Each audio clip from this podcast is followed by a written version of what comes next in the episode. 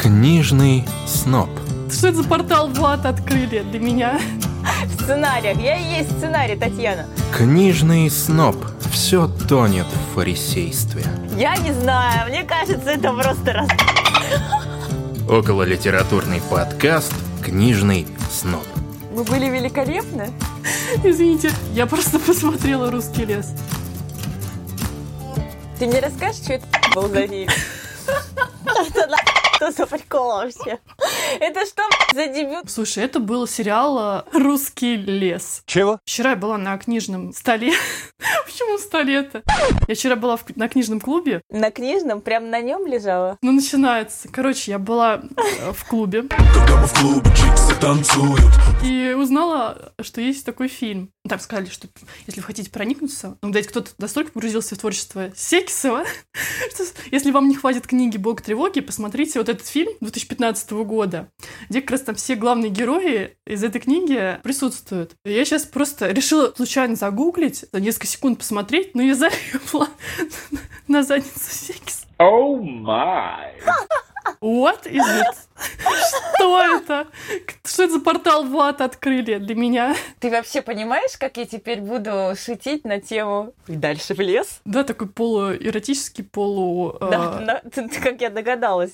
Как я быстро идентифицировала жанр. андеграундный и немножко панк, наверное. Но смысл такой, что Антону там предложили сыграть э, другого писателя, а тот писатель играл его э, как бы издателя. Не издателя, а там помогал ему издаваться. Но самое главное, мне даже не настолько произвел впечатление этот фильм, как рассказ Антона Сикисова потом, по следам его начала и крах э, сериала «Русский лес», что-то такое. Через лес. История рождения, жизни краха сериала «Русский лес». как он все писал, эти события, как ему предложили вообще, ну, друзья позвали сниматься.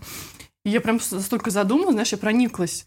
Человек, который, не имея вообще никакого актерского опыта, просто его пульнули, пульнули под, э, на съемочную площадку, и там сказали сразу, давай-ка снимать э, постельную сцену.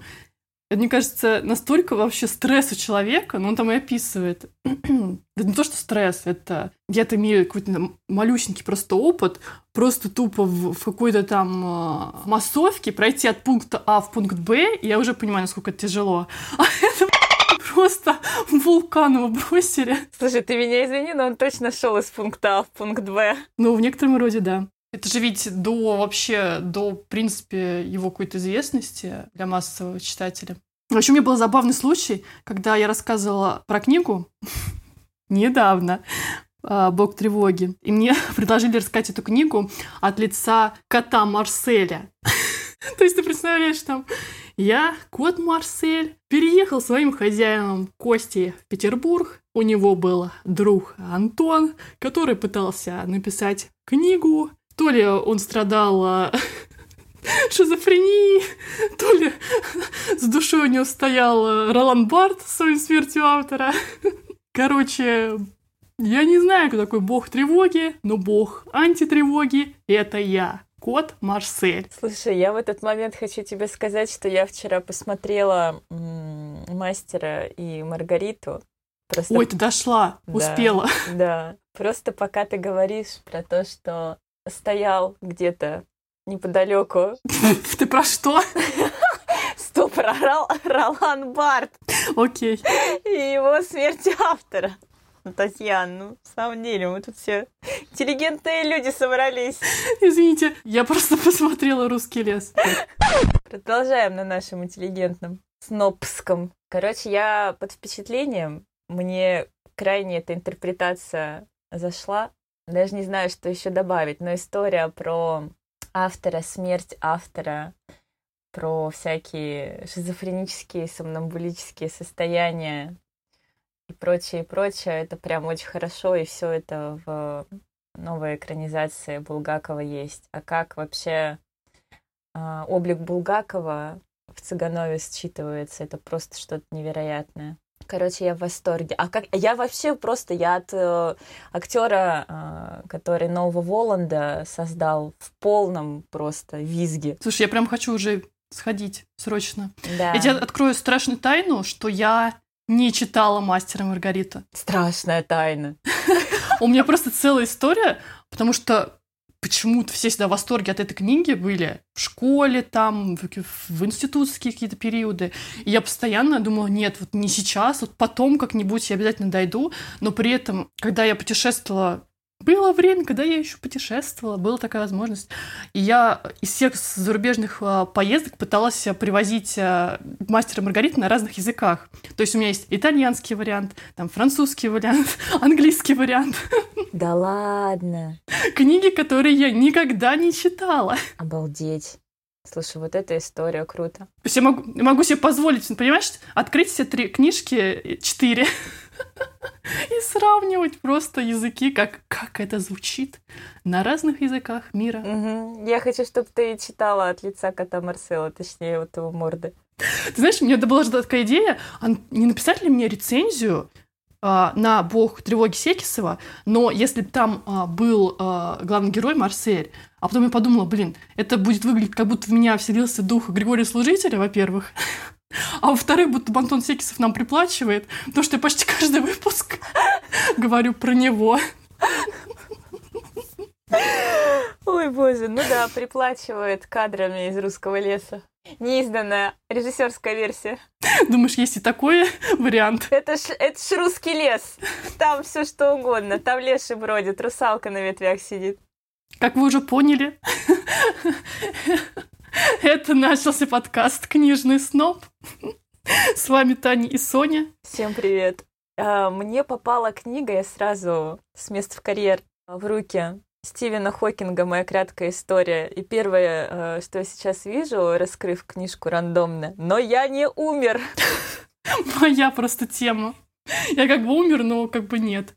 Смерть Шрёдингера. Нет, Ролана Барта. Слушай, ну я реально вкратце скажу, мне случайно попала книги, книга в руки, я ее прочитала там буквально за один вечер, она... Знаешь, моя краткая история, она невероятно краткая, я бы сказала. Но не из серии, конечно, стиле эпитафии или там жил, родился, умер. А, но действительно вехи основные определил в какой семье родился, кем были родители, как учился, что с ним было, что он ощущал, когда ему поставили диагноз БАС, вот эту боковую mm-hmm. амиотрофическую, боковой амиотрофический склероз. А, в общем, болезнь неизлечимую, ведущую к прогрессирующему поражению нейронов, параличу конечностей. И самое э, такое судьбоносное совпадение, что в момент, когда ему поставили этот диагноз, а, он сразу встретил девушку, Джейн, и определил для себя смысл жизни, понимал, ради чего он может жить. А, собственно, чтобы пожениться и получить работу, он должен был закончить обучение. Ну и все. И понеслась научная жизнь. Ну, там не обучение, а диссертацию mm-hmm. должен был дописать. Буквально, наверное, последняя треть книжки, она такая немножечко скучноватая, потому что, ну, если разве что ты реально не интересуешься физикой, тем, как работает мир с точки зрения этой области интересов. Ну, нет, это не про нас. Да, всякие штуки там, как работают черные дыры, колтех, там всякие такие вещи. Весьма мотивирующая последняя глава про то, что в такой тяжелой ситуации с здоровьем и вечным этим ощущением, что смерть гораздо ближе, причем ее сложно спрогнозировать, но mm-hmm. ее близость максимально остро ощущается каждый день. Он спешил жить, активно путешествовал, реально искал плюсы в той ситуации, что он там, например, уже не мог говорить, и появился этот прибор, который озвучивал его слова, мысли. А какие плюсы он находил? Ну, например, что он не любил читать лекции студентам. А тут можно было просто в другом формате сделать доклад, распространить его. И его это действительно каким-то образом, ну, не сказать, что веселило, но бодрило. И сам факт того, что у него там двое, а то и трое, кажется, детей. Я, кстати, не знала об этом. Интересно. Да, знаешь, мне было интересно, что он родился 8 января. Я такая, ха-ха, такой, люблю систематизировать данные, там, а, выстраивать причинно-следственные связи. Я думаю, тут реально кукуха поплывет от таких странных совпадений. И второй раз у него тоже брак был, как раз сиделка, которая за ним ухаживала. Ну, есть у него было и два брака, и два развода. Хм. Так что жизнь у него воистину получилась какой-то очень богатая. Слушай, я вообще не знала его личной жизни, даже не догадывалась. Но мне кажется, очень вдохновляющее должно быть чтение. Обычно такие вот э, истории. Кажется, что там будет какая-то жесть, но мне кажется, наоборот, э, действует э, очень вдохновляюще. Слушай, у него история настолько, ну я бы, конечно, не сказала, что тезисно, но последовательно, емко, лаконично изложена, без флера пафоса, напыщенности или излишней э, мотивационной риторики, э, действительно очень, очень такой легкий, простой текст. Единственное, говорю, я в конце немножечко застопорилась и где-то уже через строчки читала такие более научные тезисы. М- Мне крайне понравилось. Забавно, что это научно-популярное издание не рекомендуется детям младше 12 лет. А издательство? Кажется, амфора. Да, питерская. Тираж, на секундочку, 15 тысяч экземпляров. Ну, немного, точнее, много. Да дофигища! С нормой плюс-минус 3 тысячи, это в пять раз больше. Но у нас считается 3000, правильно? Да, Типа, когда, когда больше 3000, это считается успешно. да. А здесь в 2014 году тираж в 15 тысяч экземпляров. Ну, мне кажется, мощно. А еще тут была, естественно, история с Оксфордом. И я неминуемо хочу перепрыгнуть к фильму, который я тоже посмотрела. Солтберн. Знаешь ли ты что-нибудь о нем? Конечно, знаю. Я даже тебе, по-моему, рассказывала, что я его смотрела еще в конце прошлого года. Ах, Я, я же ждала этот фильм а, с января 23 года, когда я узнала, что играет а, Барри Кеган и его первая большая роль. твой любимый. И я просто, я ждала этот фильм, думаю, ну все, там такой-то разрыв будет. Но я не думала, что такой. Ну как разрыв? Подкоп! Три сцены, которые А. просто погубят вашу психику. Отхлеб... Отхлебнул так отхлебнул. Ой, господи. Да, э, люди, которые не понимают, о чем речь, нужно сказать, что да, в 2003 году вышел фильм, который называется «Солтберн». Главную роль там играет а, Барри Кеаган. Он же потрясающую роль, на мой взгляд, исполнил в «Банши». Баншини Ширина. Да-да-да, у Макдона. А, ну и, собственно, краткая суть такая, почему я из... а, Слушай, и он же у Лантимуса же играл. Да, да. Просто топовый актер. Короче говоря, почему перепрыгнула из Хокинга, который был повязан с Оксфордом, э, в этот фильм, потому что сюжет таков. А, Такой невзрачный а, персонаж Оливер поступает в Оксфорд и, будучи лишенным какого-то яркого обаяния или харизмы, денег, а, вынужден общаться с а, очень таким ботанического типа другим персонажем, несколько одержимым неожиданно знакомится с Феликсом. А Феликс это такой однокурсник, очень яркий, полностью его антипод, красавец, такой весь популярный из аристократической семьи. И вот у них завязывается дружба. И вдруг неожиданно выясняется, что у Феликса а, есть родовое поместье, буквально дворец, там, скажем так, расползаются от скуки его родители, периодически там появляются какие-то околородственники, седьмая вода на киселе, или какие-то люди, которые там почему-то проживают, развивая скуку а, родителей. Ну и дальше начинается Начинается саундтрек «Поиграй в декаданс». Вот. Да, сюжет э, абсолютно прекрасен, есть несколько крутых поворотов. При просмотре фильма несколько раз э, я выдавала свое фирменное я это называю, знаешь, когда я заранее чую и прогнозирую, чем дело кончится, но мне крайне этого не хочется, я говорю так. И вот это вот так, ну, чистило знатно. Короче, мощная, конечно, вещь. А, Мы можем говорить, что мы всем ее рекомендуем? Нет, но если вы слушаете наш подкаст, то, безусловно, рекомендуем. Если вы слушаете наш подкаст, если вы ловите наши вайбы абсурдизма, цените какие-то странные перипетии, м, как-то вам это близко и понятно, то, мне кажется, смотреть надо. Но просто держать в голове, что это фильм не со звездочкой, а с пятиконечной звездой. С решеткой. Ой, да, там что-то...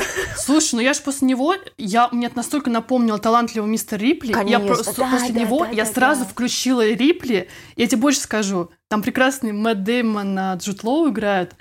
И там, я тебе скажу, что есть сцена в ванной. А я помню. Там есть похожие диалоги.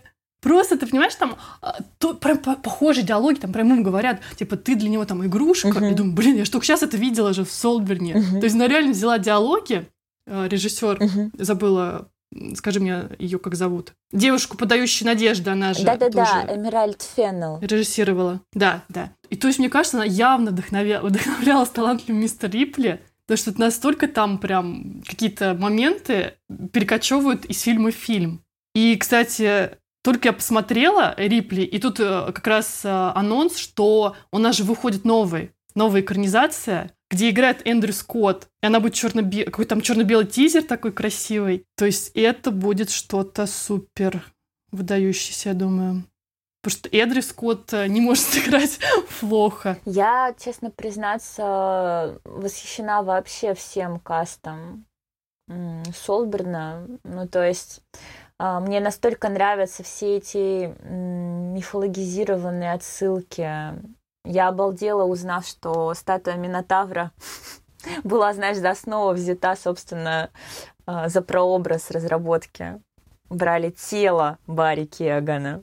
Понимаешь? Хм. о чем я. И это тело стояло в центре лабиринта. Ну, в общем, все эти трикстерные истории, это, ну, в общем, Пайк абсолютно бесконечно прекрасная, на мой взгляд. А сестра, получается, сестра Феликса играет актриса же из э, этих э, «Разговор с друзьями», экранизация Салли Руни. Тоже смотрела сериал. Ну и, конечно, вот этот друг, который в начале, Мгм. который говорит, типа, не связывайся с Феликсом, это же из «Дома драконов», господи, всеми там любимый, обожаемый актер Юэн Митчелл. Ага. Тоже такой он красавец. Ну там такая не очень характерная для него роль, конечно. Мне в целом просто дико нравится вообще все, что я увидела, хотя эм, я прекрасно понимаю, что рубрика сомнительная, но я такое люблю. На каком ты бы тексте рассказала? А то мы сразу с тобой прогнались неожиданно по биографии Хокинга о Солберне. Даже зацепили мастера и Маргариту. Слушай, ну мне, мне вообще не о чем ска- рассказать. Я сегодня без книги. Книга была в начале, бог, бог тревоги. У меня только русский лес. Слушай, а ты можешь сказать, что у тебя выйдет подборка? Она же к этому времени выйдет. Слушай, у нас не только выйдет подборка, мы, получается, с командой бота «Ленивый читатель» периодически публикуем какие-то информационные пуши для всех э, наших подписчиков, которые периодически гуглят чего-нибудь такого на почитать в нашем боте, тыкают кнопочки. 14 февраля у нас будет целый год проекту, и мы к этому времени амбициозно хотим подготовить да, подборку по одной любимой книжке, рассказав от каждого из участников бота. Я не знаю, получится ли эта идея, поэтому тоже не... А сколько у вас участников? Слушай, это хороший вопрос, потому что проект поплыл а, благодаря моей подруге Насте, которая проходила обучение по разработке IT-продуктов. Вот, она ко мне обратилась со словами «давай что-нибудь придумаем». Я ей сказала, слушай, вот а, самое амбициозное, самое невывозимое по финансовым планам, сумасшедшая с точки зрения разработки идеи, это, конечно же, книжный бот. Почему бы нам Мне кажется, она не знала, на что Слушай, соглашается. я ее отговаривала, я ей объясняла, почему Мгм. это а, настолько амбициозная задача, но у меня была четкая мотивация, пока я молчу, не могу ничего публиковать и рассказывать, а все те рецензии, которые трепетно мной а, публиковались, писались на протяжении существования телеграм-канала одноименного «Ленивый читатель», мне хотелось как-то пустить их э, в оборот, дать им жизнь, потому что а- они должны жить, пока я замираю. И удалось нам эту идею прокрутить. Потом я пригласила в команду Анжелу, с которой мы познакомились в Петербурге. Вот. а, Анжела подтянула Катю, а, Настя подтянула а, Вадима, Потом сильно позже подтянулся Тимур. И таким образом мы с точки зрения и подхода филфака, и систематизации, и каких-то гуманитарных э, познаний литературоведческих, с одной стороны, дело зашли к проекту, с другой стороны, с точки зрения проектинга и программирования, а, ребята подтянулись, и в конечном итоге, у нас получилось это чудо чудное.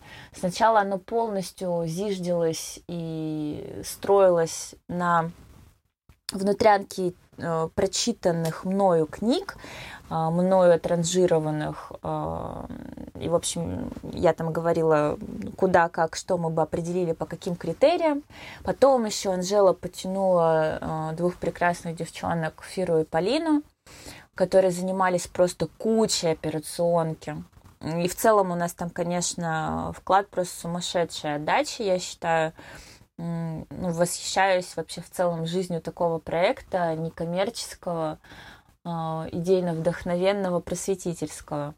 В общем, мы вот так вот плыли-плыли, и реально 14 февраля будет год и на текущий... Ну, а потом ты подключила еще ребят знакомых, да? И, то есть не только там твои, получается, да, конечно. теперь. Сначала мы запустили... А вот сколько, сколько вообще человек примерно, ну, вообще затронул этот проект? Ну, если мы будем э, также учитывать всех друзей бота, э, всех... Э, угу.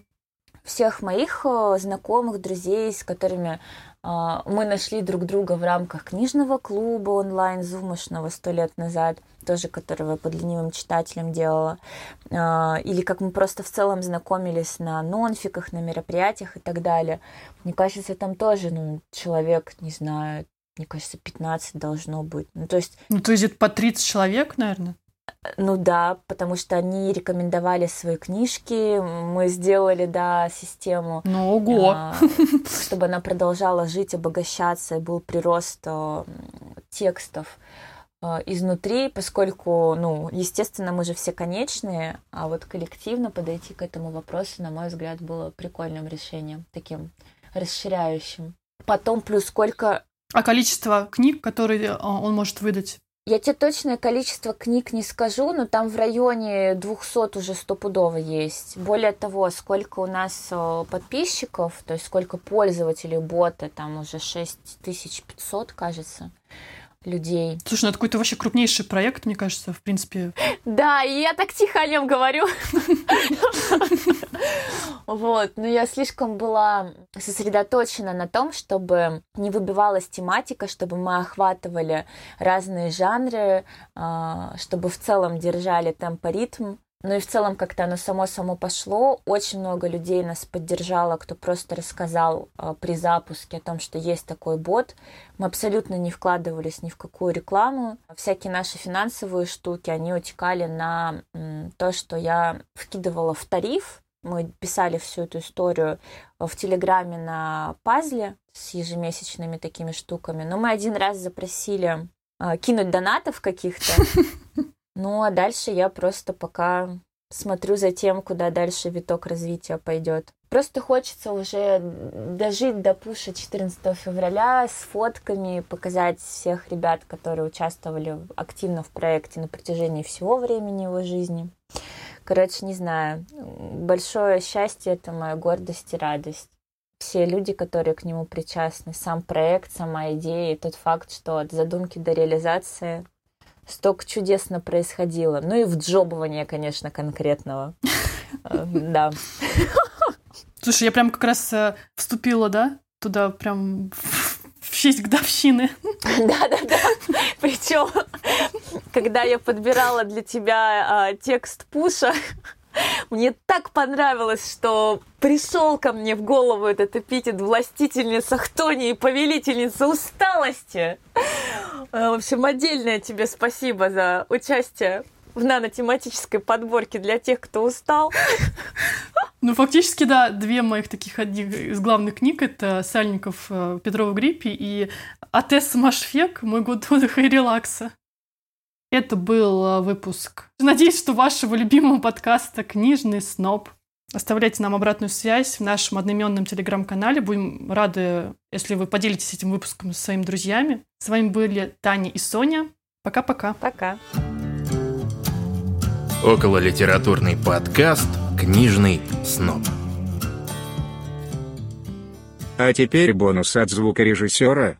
Наслаждайтесь. И скоро я взлетаю И тебя теряю. от любви своей я Улетаю. Я не могу без тебя, Я все думаю о нас. Я не могу передать. что я думаю сейчас. Снег заметет следы. И не расскажет никому. Того, что с тобой были мы. И как я тебя Blur.